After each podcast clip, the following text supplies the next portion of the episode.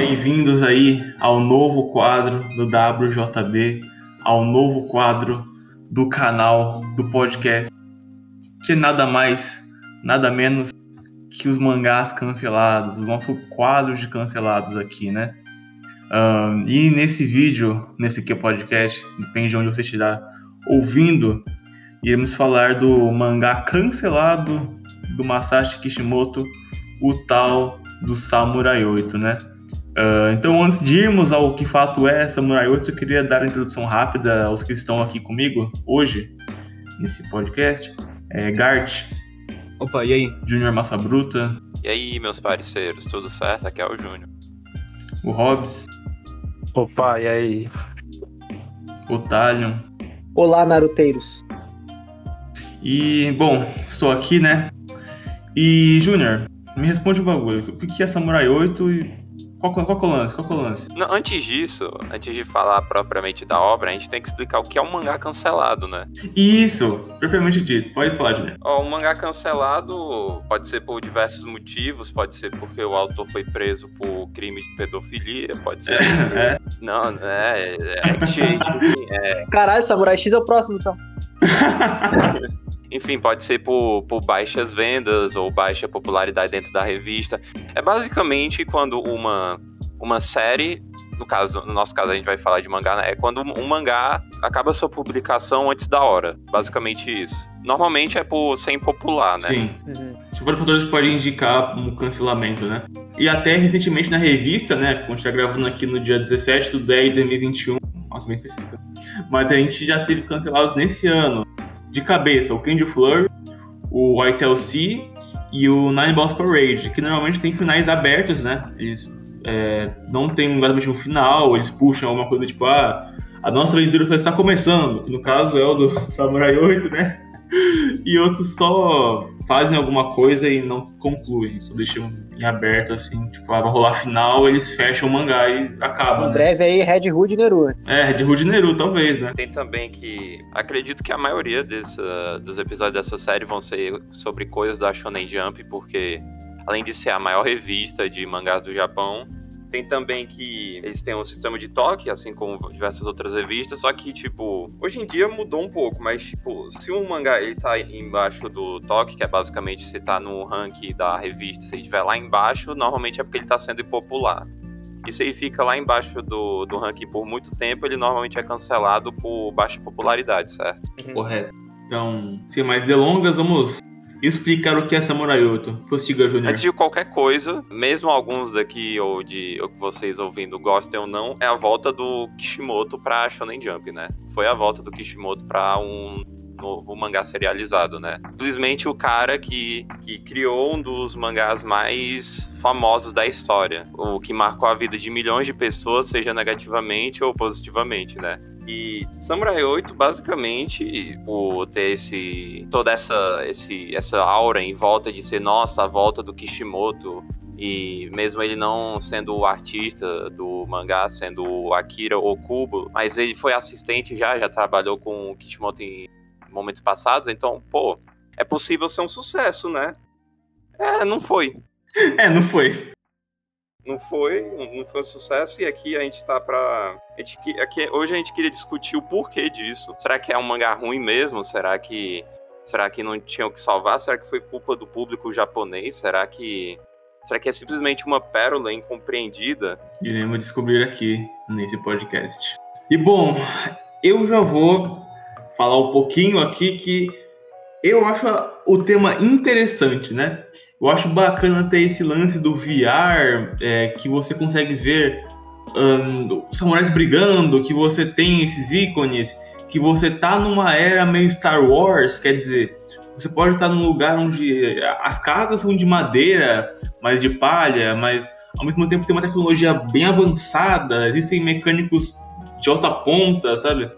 Então, isso eu já acho interessante pra caralho. Isso eu já acho Mas o que vai a partir disso, né? Os primeiros passos eu já acho. Já errou tudo. Já se gangrenou naquele começo. Porque é, esse para mim é o ponto. O começo de Samurai 8 é muito longo e chato. É muito monótono. são o quê? 40 páginas e não acontece algo relevante, né? 72, 72. Isso, olha isso, cara. É muita coisa para pouco conteúdo, entre aspas, né? Algo que se alastra nesse primeiro volume, né, da, da obra que foi uma das piores coisas que eu já vi na vida, nesse sentido. Porque você passar a página e além da arte confusa, que já chegar lá, além da arte confusa, da história que não, não é não é aquelas coisas já, né? E que tenta muita coisa, ao mesmo, tempo, ao mesmo tempo tenta fazer alguma coisa mais. Como que eu falo isso? Uma coisa mais episódica desse comecinho, já culmina para uma leitura estranha. É, o, o início de Samurai 8, ele tenta.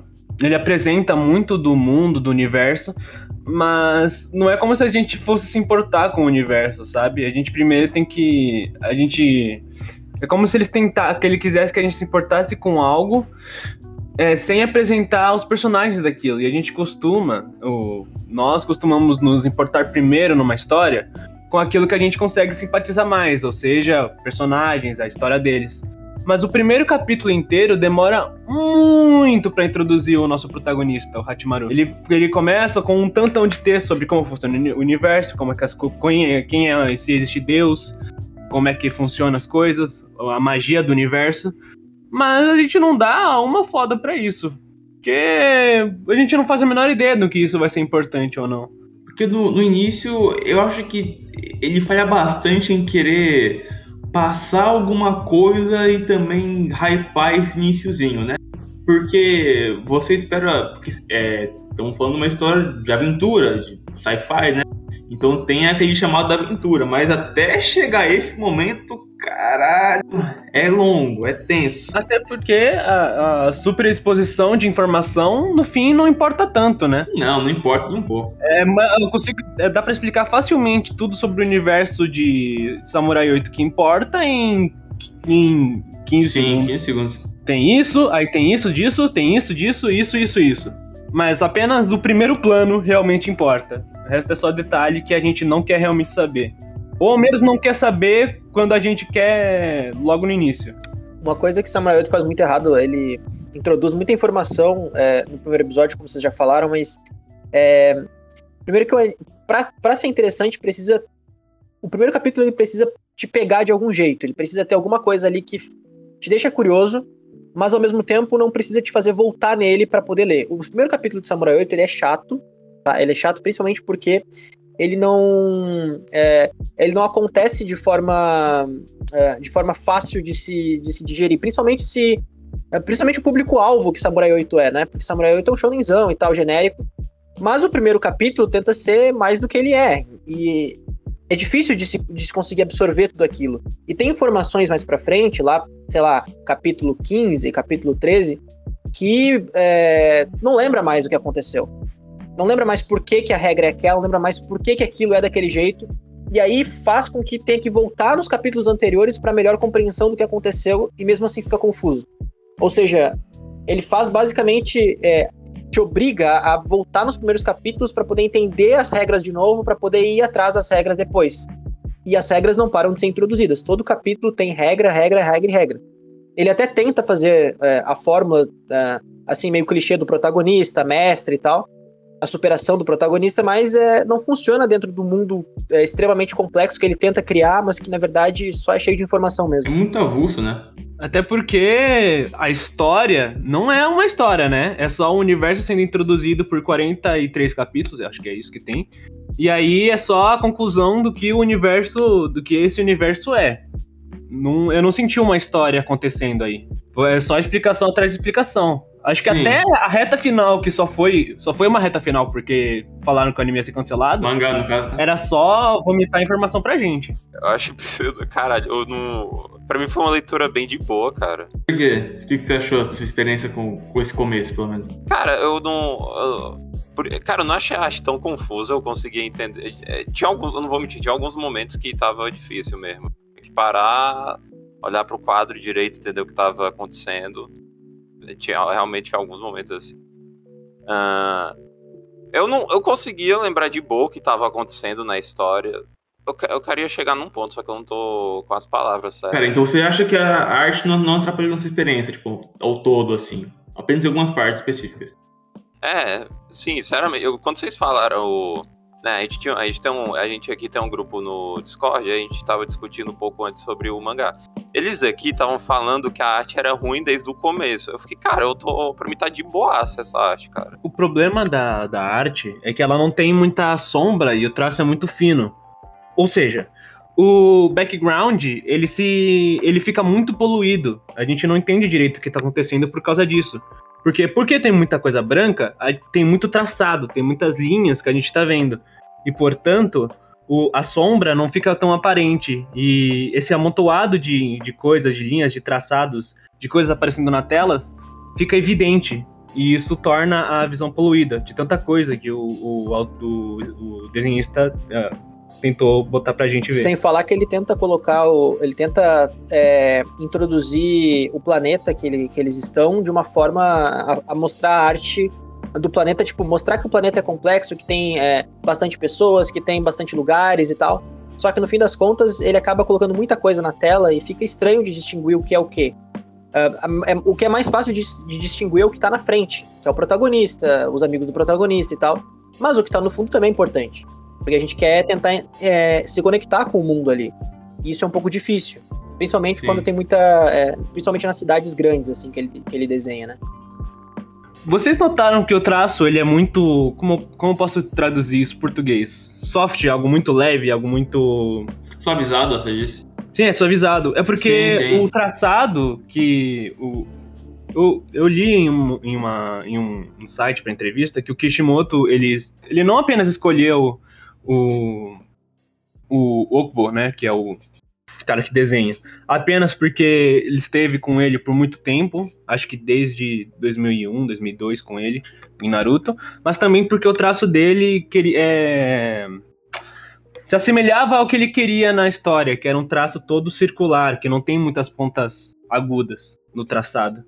Se vocês notarem o traço e o que o e tudo que consta do imaginário, tudo que é ficção, é muito circularzinho, sabe? As pontas são mais sobre cabelo e essas coisas mais naturais. Sim. É, e se for ver também, é, lembra bastante Naruto em muitos aspectos, e muitos personagens lembram Naruto, eu acho que isso foi até proposital dele, por saber que o nome dele faria o mangá vender. Então, é, ele queria trazer essa, essa relação é, que as pessoas já tinham com Naruto para o Samurai 8. Ele queria que o Samurai 8 uh, começasse com os fãs de Naruto ajudando a crescer o mangá. Só que isso fica evidente pela, pela ideia do gato com o Hachimaru. O Hachimaru seria basicamente o Naruto, né? E o, e o gato seria basicamente o Jiraiya. Então, uh, a gente tem vários paralelos que dá para fazer com o Naruto. Mas, é, infelizmente, como eu disse, ele se perdeu nessa fórmula, né? Ficou uma coisa muito. Uh, ficou uma coisa muito além do que, ele, do que eu acho que seria a capacidade dele de fazer. Pelo menos naquele momento. Isso. Uma coisa que eu queria falar disso daí de uh, de arte parecida, o... Eu, obviamente, eu não vejo isso um problema, até porque, primeiramente, é o estilo artístico do cara, né? Só que aí é meio foda ser aquele tipo de cara que, sabendo que o cara tem o mesmo estilo artístico, tu vai lá ver e dizer, ó, oh, esse cara parece com tal cara, é foda. Só que o, a coisa que eu queria mencionar, quando, quando o Ryu e aquele Sanda aparecem na história, no primeiro quadro que eu vi, eu fiquei, eu fiquei tipo assim, caralho, isso não é o Naruto e o Sai, não. Mas é basicamente, cara. Já adiantando que o Ryu e o, e o Sanai são as, são as minhas coisas favoritas do mangá. Eu gosto deles. Eu discordo um pouco. Vamos lá.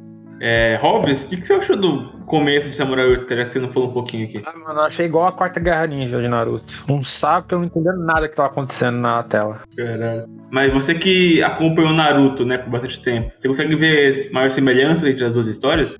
Sim, um saco. Um saco nesse sentido apenas? um saco e, tipo, só coisa acontecendo aleatória na tela e sem sentido nenhum. Você curtiu o protagonista, pelo menos, velho, o Hatimaru? É, sem sal. Sem sal nenhum. Sem sal. E o gatinho? Ah, mano, o gatinho sem sal também. Esse mangá é sem sal e ruim. Como todo mangá. O Rob ficou muito puto lendo isso. A gente acompanhou e foi, foi incrível. Ele só xingando o Kishimoto e o Naruto no geral. Nossa. Mas vocês acham que o problema da arte é por causa de que a gente tá lendo online, porque eu tenho a impressão de que, tipo, eu, eu tenho cara de que melhoraria por ter um, Não é- nem precisa ser o teu tanco mesmo, mas tipo, tu ficar dando zoom nas coisas, tu conseguir ter tipo uma tela maior pra ficar olhando com mais detalhes, entende? Eu li no meu computador, então eu não tive problema em tamanho. É, eu não tive problema em tamanho também, mas eu, eu acho que talvez a finalização pudesse dar uma melhorada, mas acho que a, a poluição visual, acho que isso é- era muito difícil de mudar, porque tem a ver com o traço dele também, né? E aí acaba que, mesmo que dê uma polida no fim, pode ficar melhor, mas eu não acho que não é, não é ficar tão melhor do que, do que tava, sabe? Uhum. Tendo um. Tem um ponto em Samurai 8, cara, que eu até comentei lá no grupo lá que a gente tava conversando um pouco antes. Até essa primeira parte do primeiro volume, que é mais ou menos até o capítulo 6, cara, é. é um, um cu. Tipo, você co- começa a ler é, e vai passando as partes, vai passando as aventuras do Hatimaru na, na cidade e, tal, e você simplesmente só vê. Você não cria exatamente um laço com ele. Ele é só mais um entre vários. Ah, só que eu acho que, pra mim, vamos ver se vocês vão concordar ou discordar. Quando a princesa aparece, melhora. Vocês também acham? É, a história começa a andar mais. Eu também acho, porque a princesa é. Depois eu falo isso, mas a, a princesa é um, é um personagem que eu, que eu cativo, sabe? É a primeira que apareceu que eu Dá pra notar também, cara, que ela é tipo a Hinata. Porque, cara, é impossível. Mano, é muito Kishimoto essa porra. Porque o Naruto já tem a Hinata, que é a mesma personalidade, cara. Que é tímida, que ela herda alguma coisa. Então, cara, o Kishimoto ele vai reciclar algumas coisas ou readaptar, ou fazer um, um remix disso na obra dele. Eu tenho, eu tenho um problema de como o, o Kishimoto ele trata ela, mas talvez eu tenha que abordar isso depois, porque isso acontece mais depois na história. Uma pergunta que eu acho interessante fazer. Vocês acham que, tipo, o, ah, a história tem todo esse conceito de que, tipo, um samurai perfeito tem que ter o seu. Tem que ter o seu mascote, tem que ter sua princesa. Aí, tipo, sei lá, bem no começo da história ele já consegue os, o. Já consegue isso. Isso se deve a, a, basicamente o tempo inteiro o a história eles tentam causar algo impactante, vocês já notaram? Sim. Pá, o Hachimaru ele é, ele é especial. Pá, é, o, o pai dele também é. Pá, o, pá, o Kato também é especial. Hum. Pá, tem vários Hachimarus. Pá, tem um, tem um sensei do, do, do gato. Entendeu? Ele faz isso o tempo inteiro e parece que ele tá sempre querendo é, trazer algo impactante pra história, mas que é mais pra construir o universo do que realmente pra E no fim mal desenvolve, né? É, eu sinto que ele tenta, como eu falei mesmo, é, ser maior do que ele é, sabe? Eu acho que o Kishimoto estava tentando fazer uma coisa que ele não consegue fazer. É, assim, com todo o mérito que ele possa ter com o Naruto e tal, mas eu acho que. ah, não dá pra dizer que Naruto é uma história complexa, por exemplo. É uma história que eu me divirto, eu gosto de Naruto, eu acho legal. Mas é, eu não posso dizer que é uma história complexa, por exemplo. Então, o Samurai 8, ele me parece que queria mudar isso, queria fazer algo complexo, só que ao mesmo tempo a fórmula que ele usava não, não ficava é, interessante com a história que ele estava propondo, sabe? Eu acho que se Samurai 8, por exemplo, caísse nas mãos de uma pessoa que soubesse fazer a história com mais complexidade, que tivesse mais essa, essa experiência em fazer histórias ousadas desse, desse estilo, eu acho que funcionaria bem. Mas o Kishimoto mostrou ali que ele não. que ele perdeu a mão totalmente. Ele tava tentando fazer uma coisa, mas aí não deu certo, aí ele, aí ele tentava impactar com alguma, é, com alguma revelação, mas a revelação, no fim das contas, não era tão É, a gente não importante. se importa com o universo suficiente pra um impacto na história ser É, impactante não, pra não gente. era. Sim. É, exato, não era tão. Não era tão. Os personagens não, não te cativam tanto a, a esse ponto, sabe? Eles são no máximo legais, assim. Mas não é nada que é, a gente tem um, um laço, algum algo do tipo. É isso que tu falou de Naruto, de, de não ser complexo. Concordo, só que tem uma coisa que é importante citar. O Naruto, ele virou o padrão de shonen, certo? Sim. Battle Shonen. O, o, ah, Naruto meio que elevou o padrão de complexidade em shonen, porque, tipo... Porque, vai, o padrão antes era Dragon Ball, e Dragon Ball é aquela coisa simples, né? Aí Naruto tem todo esse negócio da jornada, dele ser de meio que o Naruto ser um personagem 3D, essas coisas todas, teria que meter em termo crítico, que isso aí ia ficar babando ovo, enfim. Que elevou o padrão de complexidade dos shonens, entende? Sim. É, sim, o Junior, o Junior tá certo né, nesse, nesse quesito de que é, Naruto ainda tem uma, tem uma história, tem uma construção de mundo, tem um negócio. é, tem aquela parada do Itachi lá no, no futuro, que, né, na verdade, desde o início o Itachi estava querendo é, entrar na vila só pra ver se o Sasuke estava bem, como é que estavam as coisas com, com, com o Sasuke, pra dar um aviso e tal. Não sei se foi o retcon, né, ou se o Kishimoto realmente planejou isso, mas ah, Naruto tem essas coisas, mas eu, eu acho que o que salvou Naruto mesmo foi o arco dos exames. Eu acho que isso segurou muito bem Naruto e acabou uh, de, uh, dando curiosidade pro que vinha depois, né? Coisa que é, começou a deixar de existir nos, nos, mangás ultimamente, né? Que são arcos de exames. Então, é, cada vez a gente vê menos. Eu acho que, como acontece em Hunter x Hunter, como acontece em Naruto, eu gosto de arcos de exames, eu acho que isso é uma boa forma de introduzir personagem, de mostrar níveis de poder e de tornar, de fazer com que eles evoluam. Mas, claro, tem que ser bem feito, porque senão pode ficar cansativo. Como mesmo aconteceu até no Samurai 8. Nossa, ridículo. Não foi bem um torneio de, de, de tipo uma prova chunin da vida, mas é aquela parada que eles estão no planeta para pegar a chave, né? É, que eles, eles, eles autoproclamam um Battle Royale aquilo lá, né? Eu, eu tava, eu admito que eu achei que ia melhorar a partir desse momento, mas o Battle Royale é resolvido em meio capítulo. Não, em um quadro só.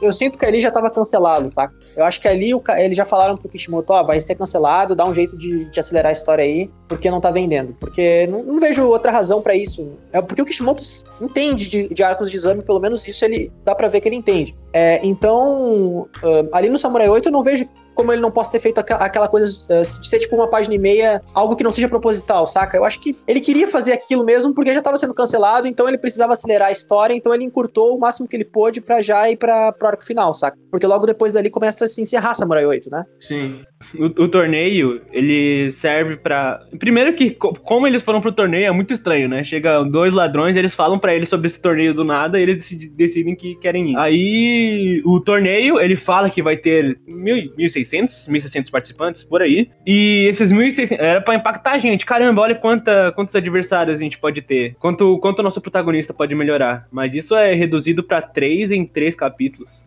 Como você espere que a gente se empolgue para algo se nem você parece muito empolgado para fazer isso? Sim, é muito curto. Não dá essa dimensão toda que realmente tentou preparar aqui a série.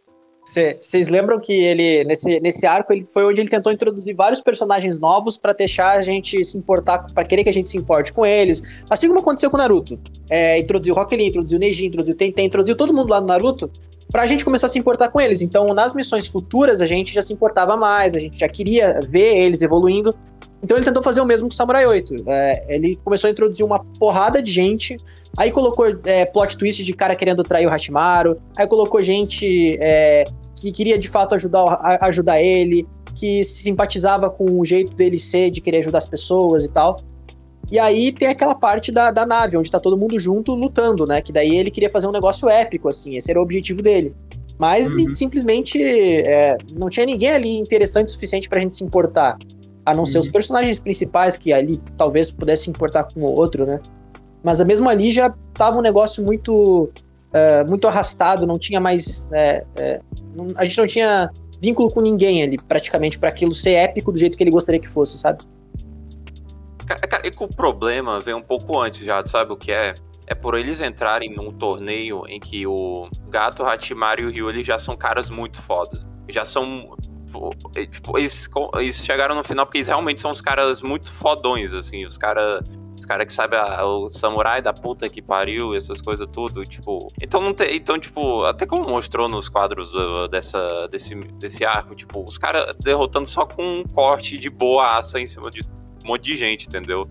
Acho que o país, acho que ele não quis mostrar tanto isso porque seria só repetitivo, tu ficar mostrando um monte de pessoa sendo cortada, mas o problema talvez seja propriamente do do nível de poder dos personagens principais, entende? A, estrutura, a estrutura para botar 1.600 pessoas nem deveria ter sido colocada se era para ter se reduzido a isso. É, eu também acho, mas eu, eu acho que também ele. O, o Hachimaru teve, eu acho que um treino lá na, no país dele, e depois o próximo treino que ele teve foi lutando contra aquele cara lá, esqueci o nome dele agora. O Rio? É o Rio, acho que foi o Rio mesmo que ele lutou. É o Rio mesmo, sim. É, que é, ele luta na nave com ele e dá uma evoluída, mas isso não é o suficiente para que a gente. É, que seja tragável o suficiente pra gente ler uma história dessas e ele ganhar com uma facilidade daquelas que ele, que ele ganhou. Simplesmente é, ele não treinou o suficiente para isso, ele não tá experiente o suficiente para isso, a gente não tem nem noção de quanto tempo passou, porque pelo que se diz é super rápido de, de um planeta a outro numa nave, então um, a gente não consegue ter essa, essa perspectiva. Aí acaba parecendo forçado, parece que simplesmente ele ganhou porque sim, porque o roteiro precisou que ele ganhasse, saca? ah, mas esse treinamento do Hachimaru, o que vocês acham que ele evoluiu naquilo? Porque ele funcionalmente perdeu a luta, né? É, ele perdeu, assim. É, eu, eu acho que eu não acho que nem que ele evoluiu, eu acho que foi só uma tentativa de, de fazer um treinamento pra mostrar, ó, o Hashimaru não tá sem fazer nada, ele tá tentando evoluir, ele tá tentando melhorar, saca? Olha só, ele aprendeu uma forma de hackear, de, de burular as regras de corte, mas isso não funciona numa luta real. Então por que, que você tá ensinando isso pra ele? Não, mas. eu- Não, mas porra, o cara mesmo explicou que não era pra. Que aquilo não iria funcionar, cara. Sim, várias vezes o, o próprio. Os próprios personagens dialogam como o que isso tá acontecendo não é tão útil. Eu, eu acho que a minha teoria é que os próprios personagens da história tinham noção da confusão que tava, que tava a história e eles começavam a falar isso no meio do, do mangá. Eu gosto disso porque no primeiro capítulo, se não me engano, o cara começa a dar explicação muito foda-se sobre alguma coisa bem idiota, é, por duas páginas ou mais. E aí ele só fala, ok, pra que essa explicação serviu? e é, pra mim isso resume o mangá inteiro. O ponto dessa parte do Battle Royale, vou- voltando um pouquinho antes, eu acho que pra mim o ponto, o ponto de, de que virou a história que saiu de tentar ser Star Wars 4 pra virar Dragon Ball GT, tipo, de Chernobyl, claro, é, foi a morte do pai, né? Do Hachimaru. Que é uma cena bonitinha, eu gosto dessa cena. E logo depois ele tendo que partir da, daquela Tatooine estranha, né? Que é, é o planeta dele. E aí, cara, eu acho que nesse começo, o Kishimoto pensou assim, ok, iremos fazer uma jornada que vai fazer o mangá durar mais, porque iremos ter que chegar a todas as. Acho que eram sete ou oito, né? Chaves. Eram tipo. sete saves, mas o Hachimaru é bugado e foi, e foi a oitava. Ah, sim, isso. E daí, dá, dá pra sentir isso. Que o Kishimoto queria meter vários arcos, que ele ia atrás das- chaves, aí ia ter que desviar o caminho. Dava muito pra ver isso.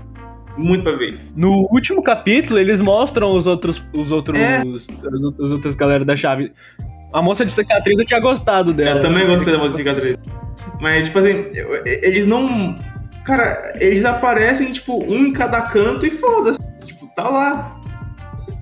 É, é, ele queria, ele dá pra ver que ele queria explorar planetas, galáxias, aí cada planeta ter uma história. Eu- ele queria fazer um negócio longo como Naruto, né? Uhum. Assim, eu não sei, o Kishimoto, pelo que eu, eu- uma informação do Kishimoto é, o Kishimoto só conseguiu ter a lua de mel dele 10 anos depois de ele se casar em função da demanda de Naruto, né? Então, pelo jeito, ele viu que sem mangá ele não, sei lá, não sei se ele se sentiu incompleto, se ele desistiu da aposentadoria, o que que ele queria, mas é, ele queria uma história longa novamente.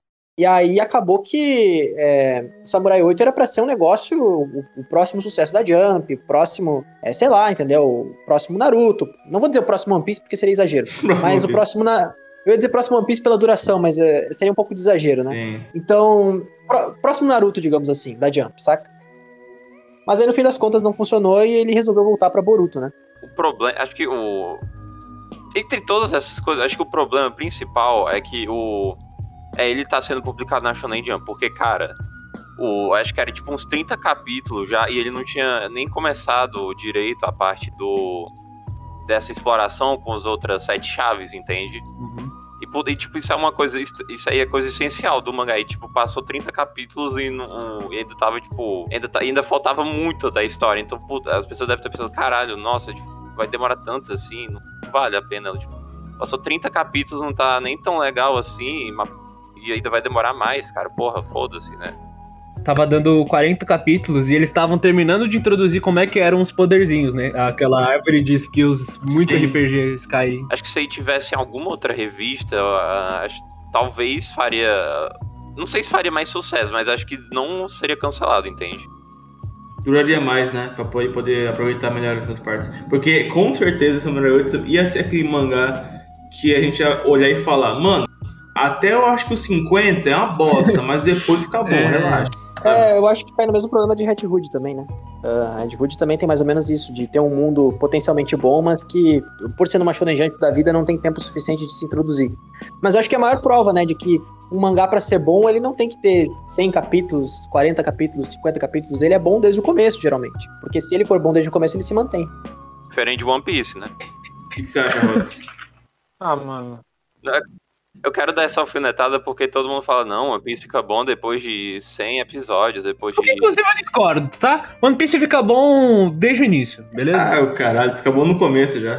É, eu, eu, eu, eu falei isso justamente por causa de One Piece mesmo. Porque o pessoal fala, ah, One Piece só fica bom depois do volume 100. Cara, o Oda não era ninguém antes de fazer One Piece. Sinceramente, a Jump não ia manter é, One Piece vendendo se fosse ruim no início, sabe? Sim, também, também. Desde o início é bom. A, a diferença é que depois vai ficando melhor. Então, a gente acha que o, não é grande coisa os primeiros capítulos, mas na verdade é. Ainda mais pra época, Ah, né? eu, não, ah, eu não quero tanto entrar nessa discussão, mas tipo, ah, não é questão de ser bom no começo, não, é questão de ser famoso, né? Sim, é, mas eu digo. é, eu digo. ah, é bem construído o suficiente pra, pra ter ganho a fama que ganhou, saca? Isso.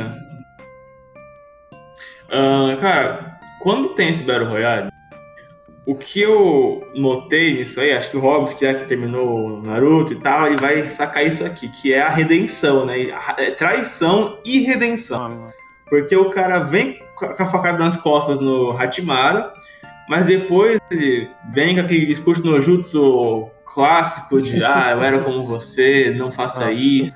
E aí ele se vira contra o vilão do arco e fica de volta no time do Hachimaru.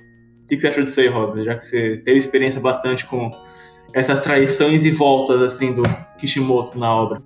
eu pensei que o Kishimoto não ia fazer isso e vem e mete essa, mano. Logo nesse negócio. É muito triste. Nossa. Fico até triste, velho, lembrando, mano. Ei, mas vocês não, não gostaram daquela cena que o. Que o. Que o Sanda, ele. Ele pede pro, pra aquele vilão lá depositar um bilhão de ienes na conta dele, pega, pega uma espada, pensa do, aí todo mundo pensa que vai atacar todo mundo, só que aí ele corta a cabeça do. Desse vilão. Previsível, mas legalzinho. É, legal. Não, é inovador, mano. É inovador, inovador, inovador. Nunca vi isso. A melhor cena de Samurai 8 inteiro pra mim foi quando o Hachimaru usou a bengala na- contra o Ryu. Quando ele usou a bengala do. Rio. Foi, foi, o, foi o único callback que realmente era um callback na, na história inteira. É. Assim, pra, pra não falar só, só, só mal, assim, eu posso dizer que eu, que eu até acho legal o visual do gato adulto e tal. Adulto, né? Ele é adulto, mas eu digo. Que inclusive. Visual humano dele, né?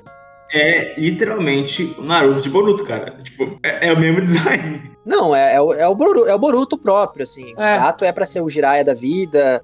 É, é um selo, é tipo, um, se- tipo os selos de Naruto, né? Que tá, o cara tá amaldiçoado num corpo e tal. É a mesma coisa. A, a questão é que eu achei legal até. Eu, eu gosto. O gato, assim, é, ele não chega a ser um personagem ruim. Ele só não é bom o suficiente pra que a gente ligue pra ele. Ou ligue pras Tem pessoas. todo ali, mangá né? errado. O, o, ele mal é um personagem, ele serve pra dar lições de moral pro, pro protagonista pra, que passa por um ouvido e sai pelo outro. É, exato. É, é- é- Essa é a maior função dele na história, além de proteger o nosso protagonista de ameaças maiores. Porque o, no- o autor ele tem que introduzir essas ameaças maiores pra, pra galera ficar empolgada pra ler. Então, pra essas ameaças maiores não serem só. não, não serem é, derrotadas pelo grande poder do Hachimaru, aí tá aí o nosso sensei pra defender ele. Essa é a É, função dele na É história. eu falo, é o personagem que tá ali, né? Ele não, é um não chega a ser um personagem horrível, aquele personagem que tu olha e fala, nossa, é. mas é um personagem que tanto faz, tanto fez, né? Um personagem meio foda-se.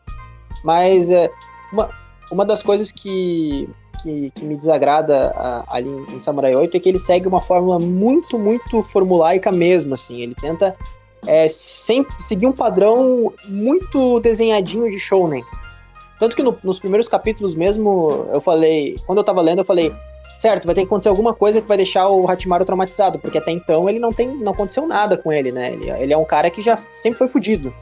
Então vai acontecer uma coisa boa com ele e ele tem que ter, tem que ter uma razão maior pra ele poder sair nessa aventura. E aí o pai dele morre, né? Que acontece aquela cena lá do pai dele e tal. É, e isso, por mais é, emocionante que tenha, que tenha sido, foi uma coisa previsível, de certa forma. Porque ele não tinha uma motivação maior além dessa. E vale lembrar também, o Hatimaru aprendeu, é, conseguiu até lutar contra aquele cara fodão no início, justamente porque ele sabia jogar videogame, né? Então, é, então aí Kishimoto dando a lição de moral, dizendo pra gente que jogar videogame é mais produtivo do que treinar artes marciais. Tem uma frase no mangá que eu até tirei uma print, como era? Eu posso não ser um, por enquanto, um bom samurai, mas eu sou um ótimo gamer. Nossa, muito bom. Rapaziada, próximo mangá do Kishimoto Samurai, Samurai Gamer. Gamer. Não, mas pelo contexto da história, tinha um sentido do game ter sido Isso, criado sim, sim. Pelo Daruma e ter toda essa coisa de é, de tentar passar o, o ensinamento samurais pro meio do jogo, essa coisa toda. Antes da gente tentar ir pro arco final agora, eu queria saber o que você acha da princesa como personagem. A melhor coisa do mangá. Isso. Eu- e, e pra mim, esse é o ponto. Ela é a melhor coisa do mangá, cara. A princesa. O meu problema é como o Kishimoto trata ela, né?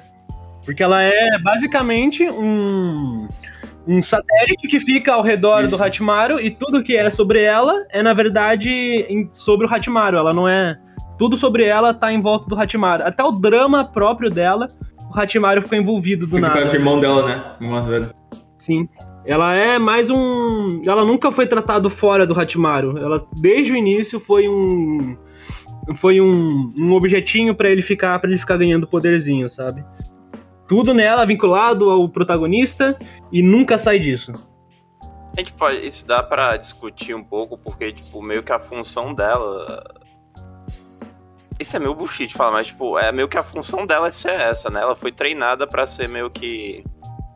ser essa pessoa que apoia o samurai e tem também a história daquela, daquele motivo de pra ela não ser só. só apenas um enfeite, a ser apenas um minion dele, ter toda essa questão de que. Além dela dar poder pra ele, óbvio, tem essa questão de Ai, que- como é que era mesmo? Era de que, tipo, ela, ah, ela ajudava a proteger. a princesa ajuda a proteger galáxias, algo nesse nível. Tinha alguma explicação que eu já esqueci. Ah, engano- Sam- samurai só? Porque ela acompanha, né? Não, mas ela, ela tinha algo a mais. Ela tinha algo a mais. As princesas tinham algo a mais, que eu esqueci o que era agora. Elas podiam. Elas podiam localizar alguma coisa que ia potencializar o samurai, algo assim. Sei lá, tudo que as princesas são são suportes e objetos do samurai. Elas são predestinadas ao samurai, né? Tanto que a gente vê na história alguém que não tem uma princesa, né? E um samurai. E ele até fala, putz, que inveja, porque eu nunca tive uma, etc. blá, blá, blá. Então, os samurais não necessariamente têm as princesas ao seu lado. Sim. O, aquele cara que era. que era não binário, ele tinha. Ele, ele era um samurai, né? Sim. Ah, tá. Ele não tinha Não tinha, não é tinha. isso aí. Eu tinha, eu tinha muito medo quando ele foi introduzido, porque a partir do momento que ele começou a falar com as mãos deles, ah, você é mulher, não, você é um homem, pensei, putz, cara, o cara, o Kishimoto vai tratar de. vai tratar de, de gênero, de sexualidade. Ah, Mas o personagem foi esquecido rapidamente que talvez não seja tão ruim assim. Tra- Se considerar como é que ele tá tratando, como ele tratou as princesas. Não é tão Cara, isso, aquilo, né? é uma coisa importante de falar que esse. Claramente, por ser cancelado, ele não conseguiu trabalhar esse personagem, né? Sim. Puta que pariu. E tem, e tem todo esse negócio de ter mãos que falam, e tipo, a única função dele foi meio que. Em alguns momentos foi meio que usar de comparação com os, os samurais da vida real, de que o Hachimaru no jogo, quando lutava contra, contra ele, achava. Quando lutava com algum samurai mais fraco, ele, ah, mais ou menos, ele dizia assim, ó. Olha, se fosse o. Se fosse o Nanashi no, no lugar desse samurai, ele teria desviado e talvez poderia ter me atacado, alguma coisa assim. Aí a função dele no final da história é ser o Deus, um Deus Ex Machina. Isso, total. É, então. É, Ele queria. O objetivo sempre foi deixar ele um, um, um deus, pelo que eu entendi, né? Praticamente. Tor- Nossa, o final foi muito Deus que máquina. Chegou o melhor amigo dele que não, que não conhecia ele há muito tempo do nada. Ele vira Deus dois. Ah. Deus, olha. Mas é, ele literalmente queria fazer isso. Certeza que ele queria fazer esse amigo dele evoluir aos poucos com ele e tal. E aí eles se encontram. aos- e aí vai, vai, sabe, o negócio vai. vai a a escala de poder vai aumentando, aumentando, aumentando, até que no final os dois se tornam deuses. Ele queria fazer isso, certeza. Mas. Cara, mal arco- feito, cara. Esse arco Ele não final- consegue escapar de ser Naruto, né? Ele não consegue fazer o protagonista dele não virar Deus. Esse arco final, é, além de ser toda essa putaria toda, tem meca, né? Eles com Ele os vira mechas. né? meca. Porque, nossa, cara, que porra foi aquela também, né, velho? Por- Porque eles pegam uns robôzão no espaço que vai lutar com o vilão, daí enquanto isso. Cara, é- é uma desordem do caralho, é uma putaria esse final. Igual o Naruto. Sim. Ah, mas, É, o Kishimoto perdeu a mão no De final. novo, né? Não, mas pelo menos em Nossa. questão dos mechas, meio que eles já tinham. Pelo menos já tinha na história, né? Não foi algo totalmente jogado. Sim, sim, mas, porra, ainda assim, né? Olhar pra história no começo pra agora é complicado. Uma coisa que eu queria falar, eu acho que, tipo, o... uma coisa que faltou nesse mangá, que eu acho que. Eu não sei se ficaria mais popular, mas pelo menos em questão de história, acho que poderia melhorar, uh, melhorar o conteúdo em si, seria, tipo, um arco de treinamento sério mesmo. Um arco de treinamento, ou um, pelo menos algum. Alguns. Um monte de capítulos Slice of Life, né, cara? Dele, sei lá, tipo, mesmo, ah, sei lá, explorando o mundo, ou ele aprendendo algumas Sim. técnicas com, com o sensei dele, essas coisas. A gente tem, quer dizer, frascos de treinamento durante o mangá no comecinho, mas é- serve mais pra introdução e pra, tipo, ser aquele dos X quando aparece algum vilão D, do que de fato um treinamento legal, que tenha time skipzinho talvez, né? Quer dizer, muito cedo pra ter um time skip, mas, porra, é, dava pra meter alguma coisa mais trabalhadinha ali, né? É, ele flerta com isso bastante, de, de ter um treinamento ali naquela parte do, do torneio, ele queria flertar pra, ah, vamos fazer um treinamento aqui e tal, vai ter uma um desenvolvimento de personagem. Mas acho que ali já tava, já tava cancelado praticamente. E dá pra ver que o Kishimoto usava bastante os jogos como inspiração, justamente porque tava numa época em que Battle Royale era, é, era praticamente o único gênero de jogo existente, possível, saca? Todo mundo queria 2019, áudio do Fortnite. Exato, é. Todo, tudo era Battle Royale, tudo, É. tudo era isso. Então ele começou a usar os jogos pra tentar trazer público, porque é, basicamente a menina princesa era um suporte, né? E ele era o, ele era o cara que ia pra, pra luta e ela era o suporte. Então isso, é, é, era, era essa estrutura que ele queria montar. E aí, nisso, ele já queria desenvolver um laço de relacionamento. Ah, se você, se seu vínculo com a princesa for forte o suficiente, você ficará mais forte e tal. Mas isso não é muito diferente de, de, poder, de poder da amizade, né? Então, acaba que fica fica até assim dá pra entender a intenção dele mas eu, eu não gosto muito dessa, dessa ideia né Introduzindo o. Recolocando a questão de, de poderes nessa questão, o que vocês acham do, da- de tudo que eles são introduzidos? Porque, sinceramente, é, tirando a princesa, que a função dela é vagamente deixar ele mais forte, a gente não sabe como, e o cachorro, que é pra ser um mecha, eu acho que os poderes. Eu não, não consigo diferenciar os estilos, né? Porque tem os estilos de luta. Eu não consigo diferenciar um do outro.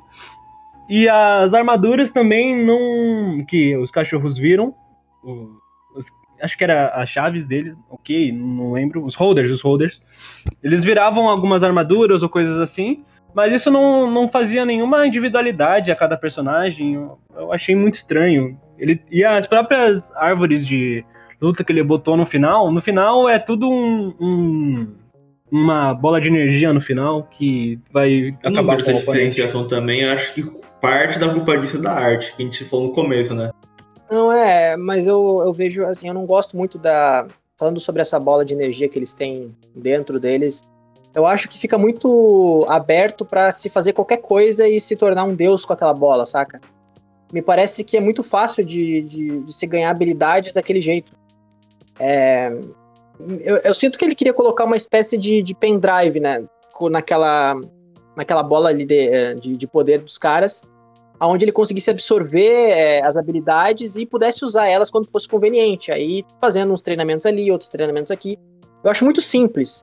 É, até de encontro com o que o Gart falou é, é, do último cast de Jujutsu, que ele gosta de quando tem bastante coisa, é, bastante detalhe nas habilidades. Eu gosto disso porque faz com que obriga o autor a pelo menos seguir um, um, é, uma fórmula interessante, tentar fazer uma coisa interessante com a história. É, tentar uma complexidade na, naquilo que. E assim, não tô falando, ah, pra ter poder tem que ser complexo. Não precisa, o Jutsu mesmo é simples. É, mas funciona. Então, a, a do Samurai 8 eu acho que é muito hack, digamos assim, saca? Ele pode fazer um Deus Ex Machina ao momento que ele quiser. Se ele introduzir um personagem, é muito fácil de, de tornar ele mais forte. Então, eu não gosto muito desse, desse, desse estilo de poder que ele, que ele colocou no mangá, saca? Acho que, tipo, fala. É que meio que não é arte em si, né? Não é- o problema não é em arte, é a, é em questão de design de poder. É que, tipo, é, que, é que a arte é um termo tão. É que a arte é um termo tão abstrato. Não abstrato, mas tão. um desenho, né? É, Quer dizer, é que fala que o pro- O traço. traça. Não, a traço não, cara. Design de.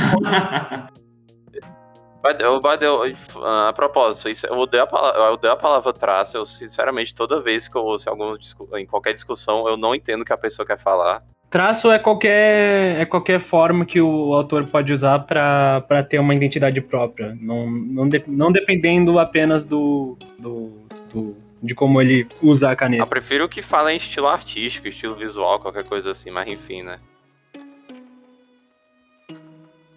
Uh, então, já que estamos no arco final, uh, o que de relevante vocês veem no que. Quer dizer, vamos, vamos ao ponto. O que o arco final tenta dizer? Nada.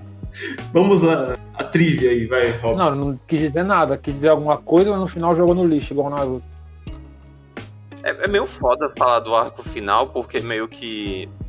Ele claramente foi. É, já é problema de mangá cancelado, né? Porque ele queria, quis terminar a história botando ah, botando logo todos os sete irmãos dele para aparecerem juntos, entende? Tipo, claramente ele queria.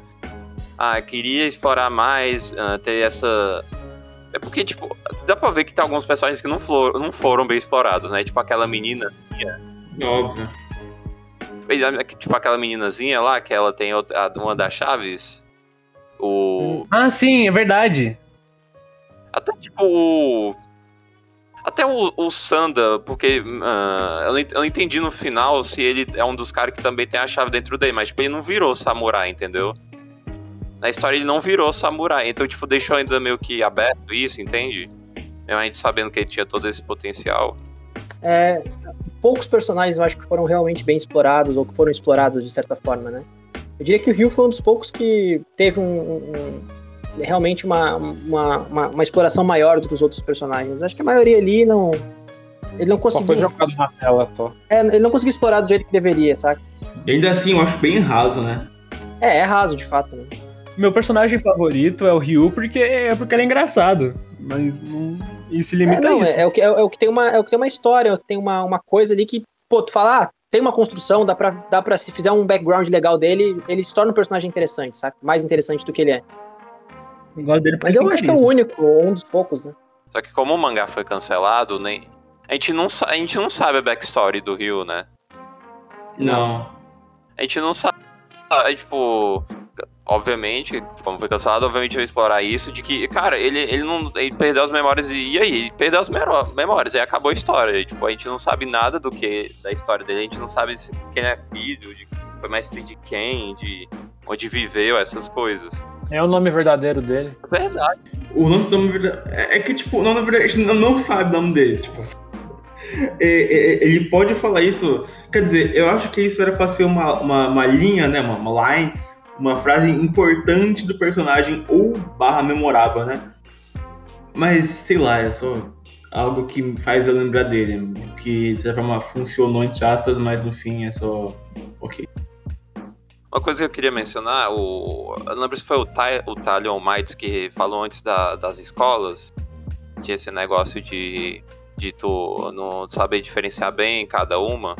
Foi o Talion, né? Enfim. Foi o Talion, acho. Vocês lembram que tinha quatro escolas, cara? Não são só duas. Cara, eu não lembro, velho. Nossa, cara. E tipo, e é por isso a gente, a gente só teve contato mesmo com pessoas de duas escolas. Só que, né, o mangá acabou antes, então, tipo, duas, esco duas escolas simplesmente existem e, e brotaram em alguns momentos da história, mas, tipo, meio que foda-se. Só porque estão de, tipo. Eu não vou lembrar nem que é o personagem, mas tinha um personagem lá que tinha um poder de dominar as quatro escolas. Ele tá com um poder que, que, que engloba o, esses quatro grupos, entende? Uhum. Cara, eu tenho certeza que se um dia eu reler Samurai 8, provavelmente isso não vai acontecer, mas se um dia eu reler Samurai 8, eu vou perceber que tinha tanta coisa que ele colocou ali para ser introduzida que ele simplesmente uh, não sequer citou depois, sabe? Tipo esse bagulho das, tipo esse lance das escolas aí. Eu não lembrava mesmo. Tanto que eu nem lembrava direito, né? Não, eu não lembrava. É algo que você que tá ali e você, tipo, esquece, porque é algo que você focar em coisas aleatórias. Ou, ou, ou só em coisa que não importa de fato pro, a coisa em si, né, do, do mangá. É porque eu, eu, eu, comentei um pouco. Cara, o, o mangá é, é, muito metamorfose, cara, porque olha qual que é. Então, ok, nós temos aquele começo meio Star Wars, que é um garoto que tem o dom, que não sei o quê, tá no meio da, da puta que pariu, aí ele tem a chamada pra aventura, aí beleza. Aí vira Dragon Ball GT, aí vira torneio genéricozão, que dura muito pouco, e depois vira uma mecha battle de batalha final que a gente nem sabe direito quem que é o cara que a gente tá lutando, porque o vilão, pra mim, eu acho legal as cenas da lua, que o cara, tem, o cara destrói a lua, eu acho maneiro isso aí. Mas, pô, é aquela coisa que eu acho legal, mas eu não, nem me lembro quem foi o cara que destruiu a lua, e não é nem um pouco memorável. Os vilões disso aí são muito fracos. Todos eu vou voltar num ponto que tinham falado atrás, eu não sei como é que vai ficar nas edições aqui. Mas, tipo, tinham falado, eu lembrei agora, passando aqui nas páginas, qual era a função da princesa. É que ela, né, ela, além de ajudar o protagonista, ela, o, o samurai, ela tem o poder de ver essas outras bolas, essas locker balls em por todo o planeta. Aí, como o locker ball é o, o passo para tu virar samurai, elas ajudam uh, juntando isso daqui para formar mais samurais para tentar proteger o planeta, entende? Uhum. Ah, que a tá, função entendi. delas é isso. Eu, antes, ah, eu não quero tanto voltar nesse assunto porque meio que já tinha acabado, mas eu, eu não acho tão eu pensei que seria até um pouco mais machista ah, do que foi, porque ela só seria um. Ah, ela só ajuda o.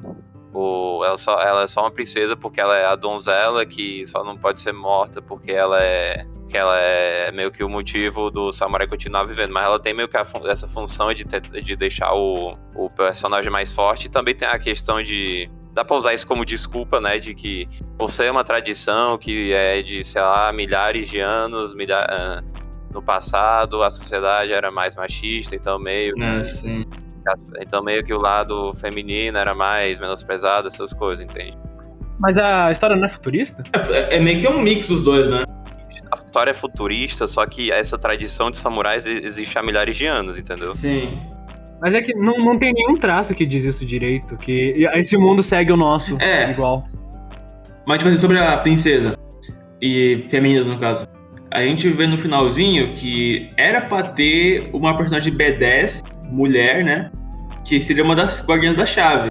Só que ela não aparece, então a gente só fica com isso de mulher no. no que é de heroína entre aspas, né, no, no mangá. Então, pra mim, acho que fica nisso, né? E, cara, o, o, me, a, o mestre do Daruma mulher, é uma mulher, cara, e ela mal aparece, é né? É, é ela, é, ela é personagem de flashback. E também no último quadro lá, no, naquele, naquela página dupla que tem.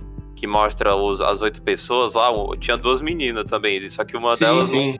Não, uma delas não apareceu na história, né? É isso, isso que eu falei. Ah, ah com cicatriz eu gostei, eu mano. também, isso é legal. Não, na verdade não tinha três, né? Porque a Ana tava, a Ana tava junto no, naquele quadro, enfim. Vamos para esse ato final, então. O que vocês acharam do, do finalzão, assim, de Samurai 8? Tentou fazer muita coisa. Até para um final de, de manga cancelado, ele fez. Ele tentou fazer muita coisa que ele não aguentaria. Parece que ele realmente tentou só tacar o final que ele ia usar no mangá, no, nesse, mangá nesse, nesse final, e não tentou fazer tentou adaptar. No momento que a, que a Anne cresce, ele se tornar com poderzão, eu já fiquei, não, foda-se. Não, não, não, não, não é possível, mentira, é mentira isso. Só que, ó, pra não falar que esse final foi só um lixo, eu achei corajoso e legal o fato do Kishimoto gastar dois capítulos só de romance, tipo, sem, sem nada, só, só o romance, pra terminar aquilo lá, sabe? Só com os dois, né? Mostrando um pouco da história da An, eles conversando sobre isso e tal. Eu acho isso legal. Um mangá que tava indo pra vala já e supostamente não ia ter, não ia ter tempo pra desenvolver um romance, né? O Kishimoto só, só matou ele também, né? Sim. Eu queria atacar uma opinião aqui. Acho que ninguém, nem quem tá ouvindo vai concordar, mas tipo, eu nem tenho tanto que defender, mas eu gostei desse, desse capítulo dele conversando com Deus. Eu achei um saco ficar lendo aquilo, velho. Eu achei ruim. Nossa. É muito sacanagem, cara. É, é, só tacando um monte de linhas únicas que de, de filosofias, jogando um monte de, de coisas ao, ao ar, sem realmente é, botar em, em aplicação, querendo que. Ah, sei lá, parece que ele tentou fazer o leitor pensar em alguma coisa, mas ele mesmo não sabe. Sabe? Não queria, ele só, ele só que parece que foi gratuito. Sim. E foi gratuito, né? Porque ele do nada começou a falar com Deus. né, teve. Meio que foi essa. Também teve a função de roteiro, função questionável de roteiro, né? De que esse encontro com Deus fez ele. fez parte do final ter essas explicações, entre aspas, de, tipo. Quando você conhece os dois lados da pessoa, você consegue você consegue ver ela a partir do, da sua própria escolha de ponto de vista, essas coisas assim. E meio que tentar justificar o, esse negócio do final do quando ele para meio que tentar justificar esse negócio do do Hachimaru virar meio que Deus também. virar meio que Deus também. Dessa parte de que a questão do ponto de vista, essas coisas tudo. Tem um lance nesse final que são as tabelas de skill, né? Que a gente vê lá, pô, heroísmo, não sei o quê. E aí naquele momento que tipo, tá aquela árvore zona, e aí fica geral, acreditamos em você, não sei o quê. O heroísmo fica infinito. Eu pensei, caralho, é isso. Cara, já repararam o tanto de coisa que ele colocou nesse mangá que, que ele colocou o negócio de skill de Zekai ou uh, mangás que flertam com isso, como o próprio Solo Leveling. Colocou RPG no geral. É, isso. E colocou samurais, colocou ciborgues, aí ele colocou é, planetas intergalácticos, aí ele, aí ele colocou ah, animais selados em, cor, em corpo de. É, quer dizer, pessoas as- as seladas em corpos de animais. É, introduziu Deus. Tipo assim, ele colocou muita coisa em poucos capítulos. E ao mesmo tempo, falando a minha impressão aqui do final, é, eu acho que o que. A minha impressão é que o Kishimoto tava. Na hora que ele foi fazer o final, ele pensou assim: ah, eu vou mostrar para as pessoas o que Samurai 8 poderia ser. E de repente, talvez um dia eu consiga fazer um Hachiruto da vida, ou alguma coisa do tipo, que fa é, no futuro, sabe, mexer nisso. Vai que alguma é, editora achou a ideia é, promissora, ou que algum leitor olhou e falou: Nossa, era isso que ia ser Samurai 8, então caraca, ia ser foda, hein? Então vamos, vamos ver se a gente consegue fazer um movimento aí pra. Sabe, eu acho que ele queria deixar a curiosidade ali. Porque, sinceramente, eu prefiro que um mangá cancelado acabe. é, fique inacabado, ou no sentido de que a história tava progredindo, daí a história para, do que ele simplesmente tentar fechar a história do jeito que fechou. Porque daí pelo menos fica em aberto, Sim. sabe? Pra. Ah, se um dia alguma editora quiser, a gente pode. Agora, se o Kishimoto quiser fazer. é, algum dia quiser voltar com o Samurai 8, sei lá, sei lá eu, né? Eu duvido que ele vai fazer isso, mas se algum dia ele quiser, ele vai ter que ele vai ter que ou inventar um Hachiruto da vida, ou, sei lá, sei lá, foi depois que o Hachimaru se encontrou com Deus, tudo a partir dali foi uma ilusão de Deus pro Hachimaru e aí recomeça a história. Não sei, mas é, é, eu vejo que ele introduziu uma quantidade absurda de coisas, não conseguiu trabalhar metade, e aí no final, quando era pra ser uma coisa, é, é, quando era pra de fato é, encerrar a história, pra pelo menos ter um final digno, eu acho que ele queria, quis introduzir mais coisas ainda pra poder deixar a curiosidade fluir nas pessoas. Pô, é isso então que existe em- no mundo de Samurai 8? Poxa, tô curioso pra ver. O que, que- o que, que vamos ter no futuro? Será que o Kishimoto no futuro voltará com isso? Eu acho que essa foi a ideia dele também. Não foi só simplesmente é, mostrar para as pessoas é, o final do Hatimaru. Acho que ele queria um, algo a mais ali, né? É a única justificativa possível que eu vejo pra ele introduzir tanta coisa nos últimos capítulos. Eu tenho a impressão, vocês falaram aqui, mas é bom repetir. Eu tenho a impressão de que, sei lá, o mangá ele seria cancelado em 20 capítulos, qualquer coisa assim. Só que por ser o Kishimoto, eles resolveram. assim como aconteceu em outros casos da revista, tipo, o autor de Samurai X e outras coisas. Tipo, ah, ok, esse. Ok, esse mangá não tá indo bem, a gente vai cancelar esse mangá, só que por você ter o seu nome, a gente vai deixar você a gente vai dar um pouco de paciência pra você, de, ter- de tentar terminar a história com mais volumes, então vai lá, garoto. Ó, eu vou ser. Eu vou, eu vou além. Eu acho que Samurai 8 sequer teria sido publicado na Shonen Jump se não fosse o nome do Kishimoto. Na minha, na minha concepção. Eu acho que a Shonen Jump não, não teria sequer aceitado Samurai 8 se não fosse o Kishimoto. Porque a- eu acho que a, a história, mesmo no início, ela, ela não tem o, o, o- básico ali pra entrar na Jump, saca? Eu, não- eu não consigo enxergar isso. Eu acho que ele só conseguiu publicar mesmo por ser o Kishimoto. E essa é a maior prova, né? De que mangaka famoso não necessariamente vai fazer um mangá bom. Sim. E e eles tentaram forçar bastante a, a venda de, de Hachimaru, o Samurai 8. Vocês veem que tinha um comercial por toda parte, todo mundo tava falando. Ah, Tem boatos até de venda casada no, de volumes no, de- do- do- dos mangás da Jump. Né, que só podia vender Boku no Hero se, se vendesse também Sim. Samurai 8. É, a Jump queria vender, né? Boato, tá? Eu não vou, vou ficar devendo essa. Ei, o... Só, eu, eu quero perguntar uma coisa, ó. Se esse mangá fosse da Shonen Plus e fosse quinzenal, seria melhor? Eu não sei, eu não acho que tempo foi o problema. Não, Talvez. Acho que não. não, não. Parece que ele tava empolgado demais pra fazer aquilo. É, pra mim foi só. Ele não sabia o que tava fazendo. Eu É, digo, eu digo Shonen Plus e quinzenal no sentido de que, tipo, ainda tá na Shueisha, só que é numa revista menor e você tem mais tempo de trabalho, entende? Ó, eu acredito que pelo menos a arte seria melhor. Então outra coisa também é que, tipo, se, sei lá, se for por ser quinze- quinzenal tivesse um pouco mais de. Um pouco mais de páginas outra, e outras coisas. Vocês- se incomodaram com muito balão de texto, Sim. né? Uhum. Sim. Acho que num ritmo quinzenal as vocês iam aceitar mais, né? Não sei, depende muito da minha leitura no momento. O meu problema não foi, não é o tamanho do texto, o problema pra mim é quando ele botou e a quantidade. É muita informação desnecessária. E logo no início, sabe? É. Eu quero saber, eu quero, eu quero me importar com a história antes de saber as informações dela. Ó, eu posso dar minha impressão porque eu li semanal, então. Mesmo semanal era difícil de, de, de se ler história, porque cada semana eu me importava menos com a história. Porque a gente tem um intervalo de. Imagina, uma história que a gente já não tá se importando. Aí tem um intervalo de uma semana que ninguém fala sobre a história porque o mangá não tá fazendo sucesso. Aí a gente volta a ler a história, a gente já não tem mais a- a- aquele vínculo com, a, com o capítulo anterior, porque o capítulo anterior mostrou um monte de informação que a gente sequer lembra. Então, imagina, se já é difícil de entender lendo seguido, imagina lendo é, semanal. Eu acho que se fosse quinzenal ia ser pior ainda por esse, por, esse- nesse sentido. Porque ele quer trabalhar coisa demais sem ter tempo. E quinzenal ele teria um número limitado de páginas de qualquer forma. Por mais que talvez o número fosse um pouco maior de páginas, ainda seria limitado. Então, como é que ele trabalharia com essa quantidade absurda de informação quinzenalmente pra fazer o mangá fluir, saca? Eu, eu diria que quinzenal seria até pior, porque o, o ele tá muito, ele, o Kishimoto ele foi muito, é, ele queria, ele foi muito megalomaníaco nessa, nessa história, sabe? Ele queria fazer muita coisa, muita, muita coisa. Imagina se ele tivesse mais tempo pra pensar.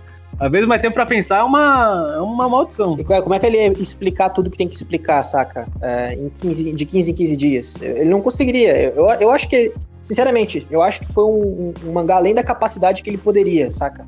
Ah, fazer. Ah, eu não sei se o problema foi a ideia da história ou se foi realmente ah, o Kishimoto que não, teria, não tem capacidade de fazer um mangá assim, mas.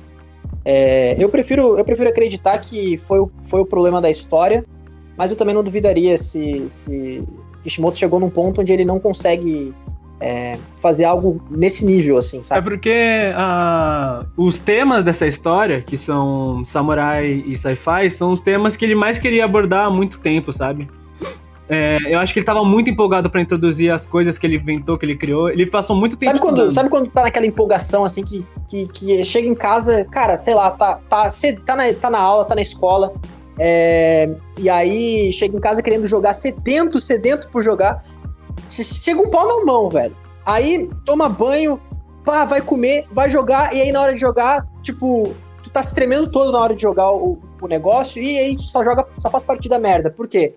Porque tu tá tão empolgado pra jogar aquele negócio, tão empolgado que tu não tá nem raciocinando direito sobre isso. Experimenta, ó, quer fazer um teste? Experimenta jogar xadrez quando tiver no, hypado, ou tiver empolgado, ou tiver super, super é, animado com alguma coisa. Não vai conseguir pensar, cara. É a mesma, é a mesma, eu acho que é a mesma ideia do Kishimoto, sabe? Vai sacrificar a dama em cinco lances, né? Exato. É, vai querer acabar o negócio rápido, tá ligado? Sim. Vai tentar dar o mate do pastor e, e tomar no cu, né? É o cara que tenta dar mate no pastor no- com 1.600 de, de, de PDL lá no, no chess. Mas enfim, vamos agora para. Vocês querem ir pro tópico principal da que eu citei antes no Não, antes disso, eu queria só fazer uma, é, uma pergunta que, tipo. A gente, a gente, obviamente, discutiu já isso, mas eu queria fazer essa pergunta só pra meio que condensar esse, essa coisa, ó. O que vocês acham que Samurai 8 errou em relação ao público da Jump? Hum, Em relação, em relação ao público japonês da Jump pra ter sido cancelado? Porque mesmo a gente discutindo essa, a história ser ruim, vocês discutindo da história ser ruim, não quer dizer necessariamente que vá vender mal, né? Sim. Vamos lá. O que errou, né? Muita Cara, informação interessante, na minha visão. eu acho que de- a informação interessante, eu acho que também ser um. eu não sei bem dizer, mas acho que eu acho que esse início poderia ter sido mais leve, tipo mais suave, o que realmente não foi, Pra poder prender mais a audiência que tá chegando no mangá, né? Concordo. Porque depois vira Royale e rola guerra lá. Não guerra, né? Mas rola aquela batalha final, daí já não. Você abre o mangá, é aquilo, tipo, como a Jump é um. Tipo, você. Às vezes você pode não ter perdido o capítulo, mas é um mangá onde você abre lá, lê sem conhecer a coisa e, pô, continua a partir desse, ponto, né? Mas, porra, tu abre o, o mangá, mas é cheio de explicação, revolta nos termos várias vezes, bota muita coisa interessante. O pessoal fica, putz, não quero ler isso, não me interessa por isso. Então, é aquilo, né? Exatamente. O público da. O, o- esse mangá ele foi completamente voltado, mesmo que nem- não tenha sido a intenção, pros fãs de Naruto, sabe? Isso. Pros fãs velhos. E é um- é uma revista pra criança e adolescente. Eu posso, eu posso dar o, o- parecer falando assim que é, o que o que Samurai 8 faz de diferente dos outros, se for, se for, se for, se for pegar os mangás shonen hoje em dia, mesmo, é, mesmo os mangás mais ah, assim underrated da, da, da Shonen Jump, ele tem aquela aquela ideia de assim é, ter algo interessante para se tirar dali. Por exemplo, o- a proposta de Samurai 8 é ser um shonen é, um Battle Shonen, né? Então, ah, Samurai 8, o que menos Samurai 8 tem nos primeiros capítulos é Battle. Então, é, ele basicamente tem um monte de, de, de- de explicação. E, isso, e assim, eu leio mangá, eu tô acostumado a ler mangá, e mesmo assim para mim foi pesado de ler. Porque. E semanalmente ainda. Porque é, assim, não é uma coisa. Não, não é uma leitura fácil, principalmente o primeiro capítulo. Aí pega uma, uma, um adolescente de 14 anos que tá voltando da escola né? Ainda mais no Japão, que os caras ficam o dia todo na escola. Chega em casa, quer ler um mangá pra relaxar, pra achar, pra achar divertido e tal, pra se divertir. O cara se encontra com esse monte de explicação do mundo, vai pra escola a semana toda, depois volta é, na outra semana pra ler o próximo capítulo e já esqueceu tudo que aconteceu. E se for, e se, se for ver, por exemplo, é, vamos pegar o exemplo aqui de Jujutsu, por exemplo. Tá? Jujutsu tá, é, começou a introduzir é, a complexidade maior na- na- nas suas habilidades há pouco tempo, se eu não estou enganado. Eu não acompanho o mangá de Jujutsu, mas pelo que eu sei é isso, né? É, sempre houveram os poderes de Jujutsu, mas imagina que Jujutsu começa com eles introduzindo os poderes dos caras antes de introduzir os personagens, e aí ele faz um monte de explicação antes de tudo, antes de começar os arcos, antes de, de os personagens serem interessantes, antes de se importar com eles, tudo. Mesma coisa, pega Hunter x Hunter, imagina que ele faz isso com o Nen no episódio 1, nos primeiros nas primeiras páginas do episódio 1, ele já começa a fazer toda aquela regra dos Nens. Cara, não tem como se interessar por isso logo de cara. Primeiro a gente precisa se apegar pelos personagens, pela história. E quando, quando isso for ah, ah, fazendo, fazendo efeito, fazendo sucesso, aí sim tu vai lá e começa a explicar mais sobre ah, as habilidades do mundo, sobre a complexidade dos poderes. Tem que ser uma coisa devagar, e parece que ele queria já, desde o início, de cara, já, já dar essa explicação, entende? Outro exemplo aqui, o, o- acho que já é amplamente conhecido no- nesse mundo que One Piece tem um mundo gigantesco, complexo pra caramba. Mas os primeiros capítulos é completamente voltado às aventurinhas do Luffy numa, em três Exato. ilhazinhas e como é que ele reage às Sim. coisas. Tanto que a, a, a Akuma no Mi, que é uma coisa que se torna muito comum lá no Novo Mundo, tem tipo três usuários de Akuma no Mi no, no início, no, no é, East Blue inteiro. E o poder que eles usam nesse mangá, que é o, o hack, né? É lá no capítulo 400, tipo, sabe? É lá na frente. Então, tipo assim, é ter. Primeiro você conhece os personagens e se prende a eles, e depois você fala sobre os poderes, você vai colocando de forma sutil. Isso que é sutil, não faz a porra de um alt teste de três páginas explicando o poder. Michael odeia Hunter x Hunter? Não, quer dizer, Não, tô brincando, tô brincando. Não, O Gad querendo queimar o Miles. Hunter x Hunter obviamente faz isso bem, né? Só que, caralho, o Samurai 8 faz complicado, né? E mesmo o Hunter x Hunter, tipo. É, passou tanto. É tipo. Já tem 300 e poucos capítulos, né, cara? E tipo. E o. O, o Toga, além de o Togashi ter autono- toda essa autonomia na Jump, poder de cagar, poder de cagar em cima da mesa dos edi- editores. e, Ah, mas é. Mesmo o Togashi, ele. é, Mesmo ele, poder, ele podendo cagar na cabeça do- do- dos editores lá da, da Jump, ele. é, ele tem noção de que quando ele vai fazer um mangá, pelo menos ele faz bem feito. Ele não, ele não tenta pegar e. Ah, vou, foda-se, vou. Caguei pra história, saca? Ele pelo menos tenta fazer bem feito. Ele se, comprometeu a fazer, mas ele vai fazer. Então, é, ele sabe pelo menos que se ele não pode fazer essa introdução gigante de poder no início, né? Ele tem que fazer isso depois, quando os personagens já estão suficientemente apegados ao público. isso é, essa é a diferença, na minha opinião, de um mangaka que tem experiência em fazer é, bons mangás, que sabe escrever bem, de um, que, de um que não sabe, saca? Essa é uma das diferenças. Então eu vejo é, esse problema no Kishimoto. Agora, por exemplo, o Naruto é a zona de conforto dele. Ele vai voltar para Boruto. Eu acho que vai funcionar Boruto. Eu acho que vai continuar vendendo bem. Acho que vai, as pessoas vão continuar é, comprando e tal, porque ele sabe já. Ele já conhece os personagens há não sei quantos, uh, sei lá, mais de 20 anos. Porque o mundo já tá construído. É, então. Já, já é Uma solidificado. sequência já, já algo já feito, É, né? exato. Isso que o, que o Talhão falou, eu concordo, tipo. Eu, de- mesmo, mesmo eu, diferente de vocês, eu tava lendo esses primeiros capítulos mesmo, tendo tanta explicação, tava gostando, tava acompanhando, tava, tava achando legal. Só que, tipo, pra ter isso, ah, a- a- independente da questão da história ser boa ou não, tu tem que ter saco. Tem que ter vontade de ler. E, tipo, o público padrão da Shonen Jump não vai ser essa pessoa, entende? Vou usar esse exemplo, mas pode ser aquela pessoa que lê Seinen de, de sei lá quantos. Ah, de sei lá quantos capítulos de, de não acontecer nada, só com diálogo. É esse tipo de pessoa que tem que ter saco pra ver uma história que. Uma história de luta que só vai, primeiramente, explorar os ah, só falar dos conceitos, entende? E aumentando o ponto, ele, o, a- a- eles botam um grande texto, o, alguns atores de cena que você deve estar mencionando e o Togashi, mas o texto pelo menos é, é bom, né? Samurai 8 não passa, não, não é interessante. Todo o Woodbind não serve pra nada. Não serviu pra nada na história. Se tornou uma história de garoto gamer que vira Deus. Esse, esse Power Scaling é muito absurdo, né, cara? Mas eu já esperava que ele ia fazer isso, na verdade, sendo sincero. Porque Do jeito que a história tava, tava se resumindo, o- logo no início um personagem consegue destruir um planeta. Sim. A Lua, né? Nem Dragon Ball era assim. Dragon Ball foi crescendo com um pouco, né? No clássico não era assim. Era no É, foi crescendo, mas também É, né? É, é putaria. Mas a galhofa virou parte da- do charme. Mas é, novamente, a gente, se eu não me engano, só foi ter destruição de planetas em Dragon Ball no Dragon Ball Z, eu acho, né? Não lembro se no clássico teve. O. Como o nome? O Mestre Kami Mutenoshi, ele Ah, destrói a verdade, lua do verdade, planeta com o verdade. Kamehameha pra impedir. Ah, verdade, sim. Mas é, o então, Mutenoshi, ele era é, o mais e não forte. É, e não é né? logo cedo, né? É depois, né? Eu lembro que isso é bem depois da história. Sim. E ele teve uma dificuldade pra caramba pra fazer isso. E, é, e é para ser, e era pra ser o evento mais uau Chocante, do, é, É, então. né? do bagulho. Uh, Hobbs, o que, que você acha que é o maior defeito de Samurai 8, assim, tipo, de falhar? E... Público japonês, no caso.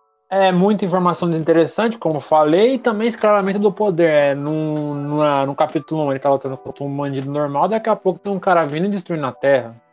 Isso é, isso é bom de falar, né? O cara atacou a escala de poder pra casa do caralho logo no começo. Sim. Então, Júnior, você quer puxar agora o papo final, né, do, da coisa? Sim, o. E qual é o papo final? Eu esqueci já. Bom, vamos lá. Ah, não, pera, pera. Ah, eu, eu sei uma pergunta melhor pra fazer, ó. É uma pergunta um pouco mais rápida, ó.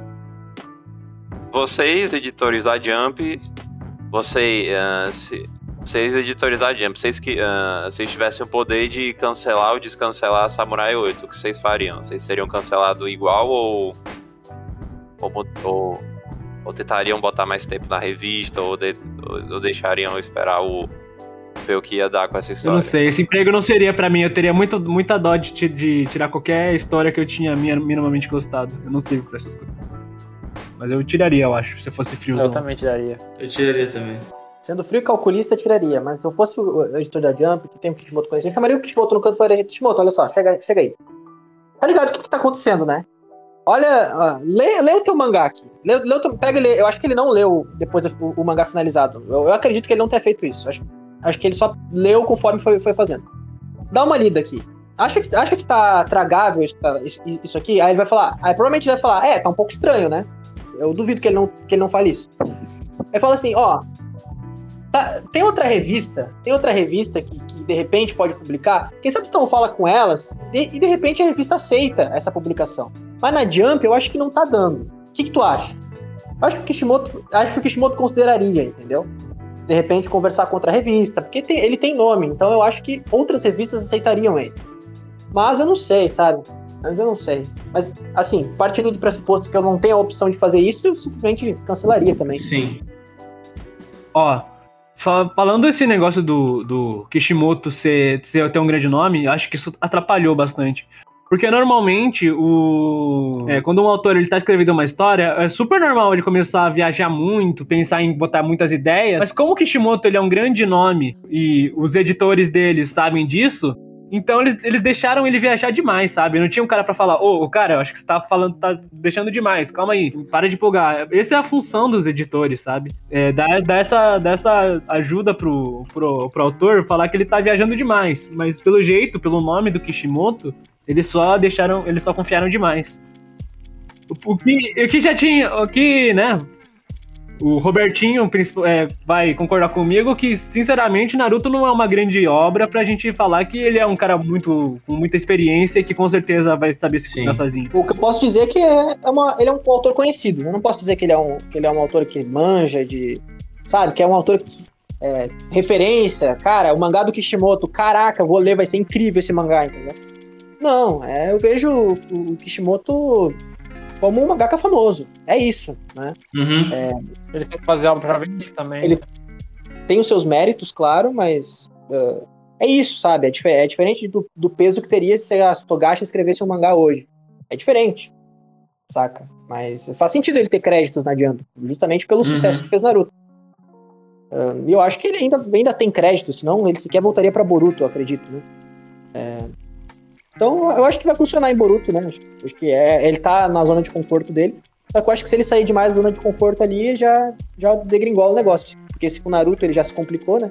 É, precisa de alguém pra falar pra ele que ele tá. O. A, o, a, a eira e a beira. É, tem que chegar alguém pra ele. dele. Calma, Kishimoto, calma, Kishimoto.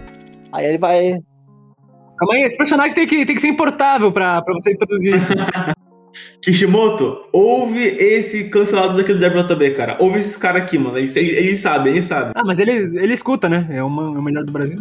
Ele escuta, ele escuta. Ahn, Eu vou falar Então- spoiler de Boruto rapidamente. É, o, eu não lembro se quando o Naruto perdeu a, a, a Kurama e o Sasuke perdeu o Rinnegan, se o Kishimoto já tinha assumido. Eu não lembro. Mas, pelo jeito, Kishimoto tá querendo é, voltar às origens no sentido de diminuir a escala de poder de Naruto. Se for isso, ele tá começando a aprender. Mas tem a possibilidade de, se ele assumiu depois disso, ele, na verdade, fazer o completo oposto. Aumentar cada vez mais a escala de poder. É, sei lá, pra- porque ele que ressuscita pessoas, né? Então, ele, não duvido ele ressuscitar. Eu não sei, eu não leio o mangá de Boruto, só vejo anime. É, ressuscitar a Kurama ou trazer outro Rinnegan pro Sasuke e tal. E cada vez mais aumentar, porque tem pra onde ele ir em Boruto, então ele só pode diminuir a escala de poder, é a única coisa que eu consigo ver ele fazendo. Então, se for isso, ele aprendeu a lição, né, com o Samurai 8. Se não for, bom, então esperemos aí ver um Naruto Deus, novamente. Literalmente, né? Dessa vez. Sim, acho que dá pra chegar no, no último bloco que o Mites queria que a gente falasse, que é de. sim, sim. Basicamente, se a gente fosse. Se a gente fosse salvar essa obra, salvar a Samurai 8, o que, que a gente faria? Só com o Gart aí. O que, que você melhoraria, Gart? Eu, eu começaria falando mais do, do Hachimaru no início, sabe? É, introduzindo o personagem, ele fazendo as coisas de pouco em pouco, é, o que ele pensa, como é que ele age, e, e não tacar um monte de informação de início. O Júnior, como você melhoraria esse 8? Ah, acho que uma das coisas que teria que fazer no início seria ter um, um arco de treinamento, ou pelo menos algum. Porque obviamente tem uns momentos de treinamento, tipo aquela luta, aqueles momentos, aquela parte que o Ryu fica lutando com o, o Hachimaru pra tentar ele melhorar os poderes dele, aí o, cada vez que ele perde, ele aprende, etc, etc. Só que eu queria um, um estágio na história, um estágio inicial da história, pra te ter, tipo, sei lá, dois volumes, um, dois volumes de. do. do, do Hachimaru com o mestre, com o cach- aquele cachorro lá, passando por aí, treinando, aprendendo. aprendendo. como, como ser um samurai melhor. ah, aí, além da questão. Aí, uma, a parte do Slice of Life também tem questão dele ser um. Ele ter sido esse cara preso numa. preso dentro de uma. ma- preso dentro do. Qual o nome daquilo, velho? É, era uma máquina, pode falar aí. Era a máquina, pode chamar de máquina. Tá, ele tá freezer. preso naquela máquina, não podendo sair da, do, do, da casa dele. Então, tipo, seria interessante esses capítulos de Slice of Life dele aprendendo como funciona o mundo, tá ligado? Exato. Nossa, perfeito, perfeito. E, e pera, outra coisa importante, em relação ao que acontece depois na história, acho que a única coisa seria dar tempo, só que, né?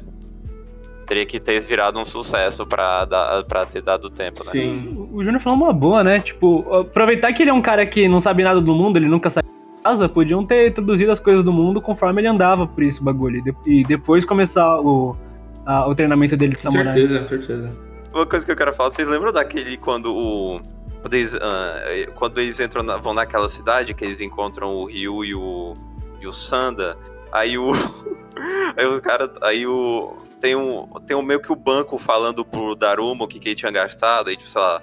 Ai, águas, 500 ienes, comida, um takoyaki, dois, mil ienes, ah, tecido, 15 milhões de ienes. É, então, é é exatamente o que eu pensava. Tipo, o Hachimaru ser tipo Chico Bento na cidade. Sim. e desse episódio sabe.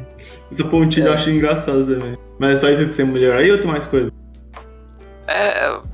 É que eu, eu, só é que eu gostei, eu não vou mentir, eu gostei do mangá, cara. Então eu não tô. Eu não tenho tanto. Eu não. pra- pelo menos pra mim, eu não, eu não. Eu não fiquei. Eu não fiquei com raiva lendo, tá ligado? Eu fiquei feliz lendo. Saquei. E aí, Hobbs, sua vez. Ah, o que eu faria de começo é diminuir informação e diálogo, diminuir personagem também, faria poucos personagens, mas esse personagem tipo, ia até o final. E também melhoraria o universo também. E a, e, e a arte também. A arte é muito confusa. Deixar um pouco mais clean, né? É. É, O problema, na verdade, é que tá clean demais, sabe? O cara não botou sombra, não botou. As linhas são É. muito finas. Ah, já falei um pouquinho. A quadrinização também, ela é muito. Ela é muito genérica, sabe? É muito aqueles. é, tem muitas aquelas janelinhas, não tem. Os grandes destaques são, são genéricos. Ele tenta fazer algo diferente, é, sabe? Quando ele tenta fazer uma técnica chamada espelho, sabe? Que ele tenta botar duas coisas entrelaçadas numa só página, logo no início, sabe? Quando eles começam a lutar. Saquei. Uhum. É, é, ele tenta fazer isso, mas não é. não entrega na cena, sabe? Uhum. Hum. E tem poucas páginas duplas também, né? Eu não lembro de E muitas. as páginas.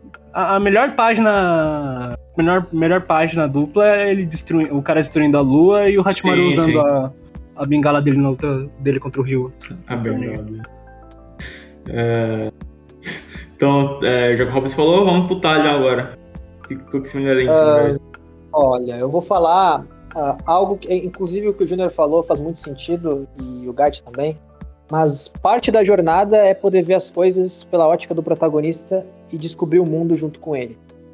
Ah, no shonen, o protagonista é o representante do leitor, então é interessante que a gente tenha pelo menos uma quantidade limitada de informação para que se tenha uma surpresa a respeito do que o mundo, do, do que cerca o mundo. Se a gente já sabe do que o mundo se trata, se a gente já sabe tudo o que acontece ali, é, acaba que não fica tão interessante quando as coisas vão é, sendo descobertas, porque o protagonista não sabe. Então a história volta para explicar para o protagonista para fazer sentido com que ele entenda algumas coisas. E quando a gente acompanha o protagonista aprendendo, a gente poupa tempo de ter que explicar para o protagonista o que está acontecendo, ao mesmo tempo que aprende sobre o mundo. E essa parte da descoberta que é interessante. O protagonista tem que ter essa ótica. E o Hatimaru se afasta do leitor também justamente por essa razão, porque o Hatimaru é, ele é o protagonista que é, ele é alheio ao leitor. O leitor sabe muito mais do que o Hatimaru. O leitor entende muito mais que ele do que está acontecendo. Então acaba que ele parece um, um outro personagem secundário ali no meio. Ele não parece o protagonista. É, além do que, em partindo do pressuposto que é o Kishimoto, eu acho que eu, fa- eu faria o mesmo que ele fez com Naruto. É, introduziria ah, o personagem, a história dele, faria tipo, um, que nem o Júnior falou, um slice of life pequeno ali, alguns capítulos só, é, um, dois, uns, dois, uns dois capítulos, digamos, como aconteceu com o Naruto, né, que tem aquela cena icônica do Naruto pintando o rosto do Hokage, dizendo pro Iruka que ele não tem, é, não tem ninguém esperando ele em casa e tal. Esse tipo de coisa pequena já, já introduz o protagonista, já mostra um pouco da história dele, ao mesmo tempo que o Hatimaru, por exemplo, não precisaria falar nada, só de fato de ele estar numa máquina já é o suficiente pra gente entender que ele tem uma vida difícil. Não precisa se explicar tantos detalhes assim. Mas aí é porque. É porque é é Shonen Jump, sabe? Tem, ele tem que deixar bem, bem mastigado pras crianças. Não, sim, sim. É que eu digo, eh, ele poderia fazer isso é, eu posso dizer, parecido com o que ele fez com o Naruto, sabe? Mostrando, mas enquanto a história anda. Parece que a história para pra explicar, aí depois ela volta, saca? É, então, é, eu acho que ele poderia fazer isso e também, depois disso, introduz os, os, os, amigos dele, as dificuldades dele. Aí, sabe, coloca poucos personagens, como o Hobbes falou, é, na trama, joga eles numa missão, tipo aquela dos Abusa que aconteceu lá, e faz com que eles desenvolvam ali um laço, porque a missão da, da ponte lá do, do Naruto é para desenvolver o laço do time 7. É basicamente isso, não tem nenhum outro objetivo além desse. Uh, mostrar algumas pequenas habilidades de cada um da equipe, né, do, do pessoal da equipe, é, fazer com que a amizade deles fique mais forte e depois terminou o arco dos Abusa, já é pegado aos personagens. Então já pode começar a introduzir mais coisa. Então pensa que ele faz a mesma coisa, coloca o Hatimaru, a princesa e aquele amigo dele emo lá, é, pra, pra, pra serem é, pessoas interessantes, descobrindo a cidade juntos, fazem uma missão junto com o professor dele, o gato ali, né? E aí termina essa missão, é, e aí começa a introduzir aos poucos os personagens, sem precisar ir para outro planeta já de imediato, por exemplo. Vai devagar.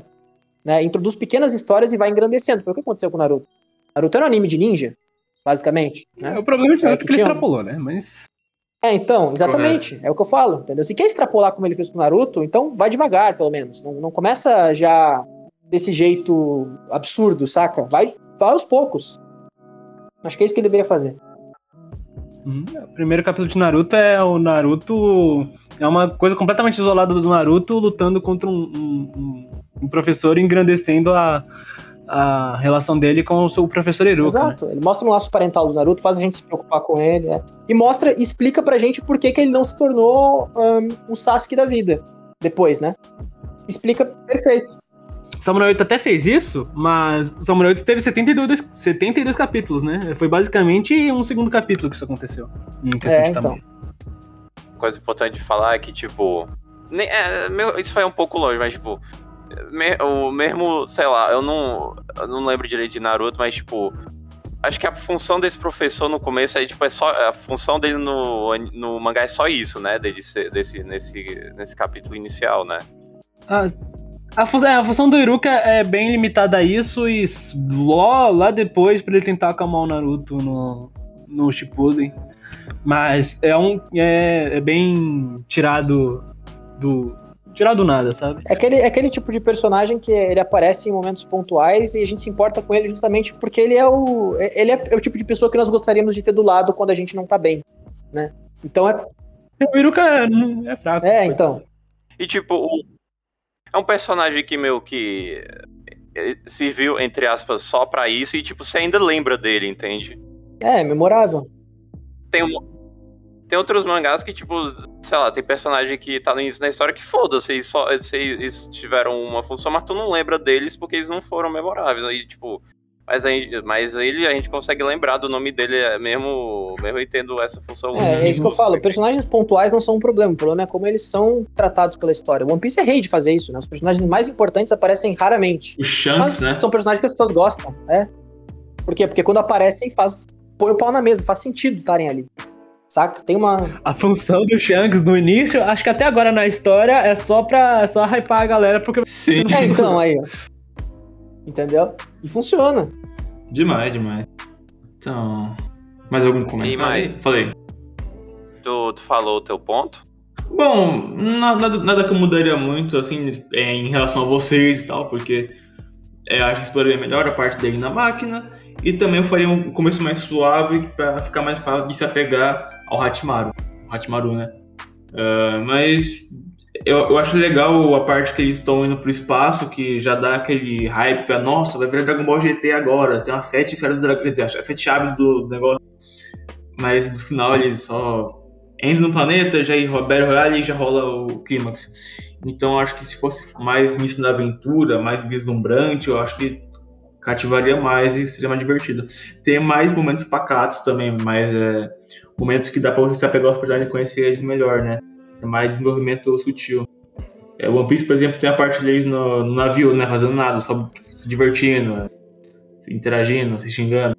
Se Samurai tivesse um pouco mais disso, e tipo, se mais. É, tivesse mais é, tempo também, de certa forma, tempo. É, então acho que daria para ficar mais suave para quem lê é agora, tanto rushando quanto semanalmente, né? Porque acho que aumentar aos poucos a carga do, da história e a escala, coisa que ele não controla bem, né? O Kishimoto. É, exato. Então, basicamente É, isso, né? é. Ah, mais, algum, mais algum comentário antes da gente Hum, fechar? Não, acho que é isso também. Júnior? Hobbs, mais algum comentário aí? Você... Não, não, só espero que o Kishimoto não faça mais nenhum mangá.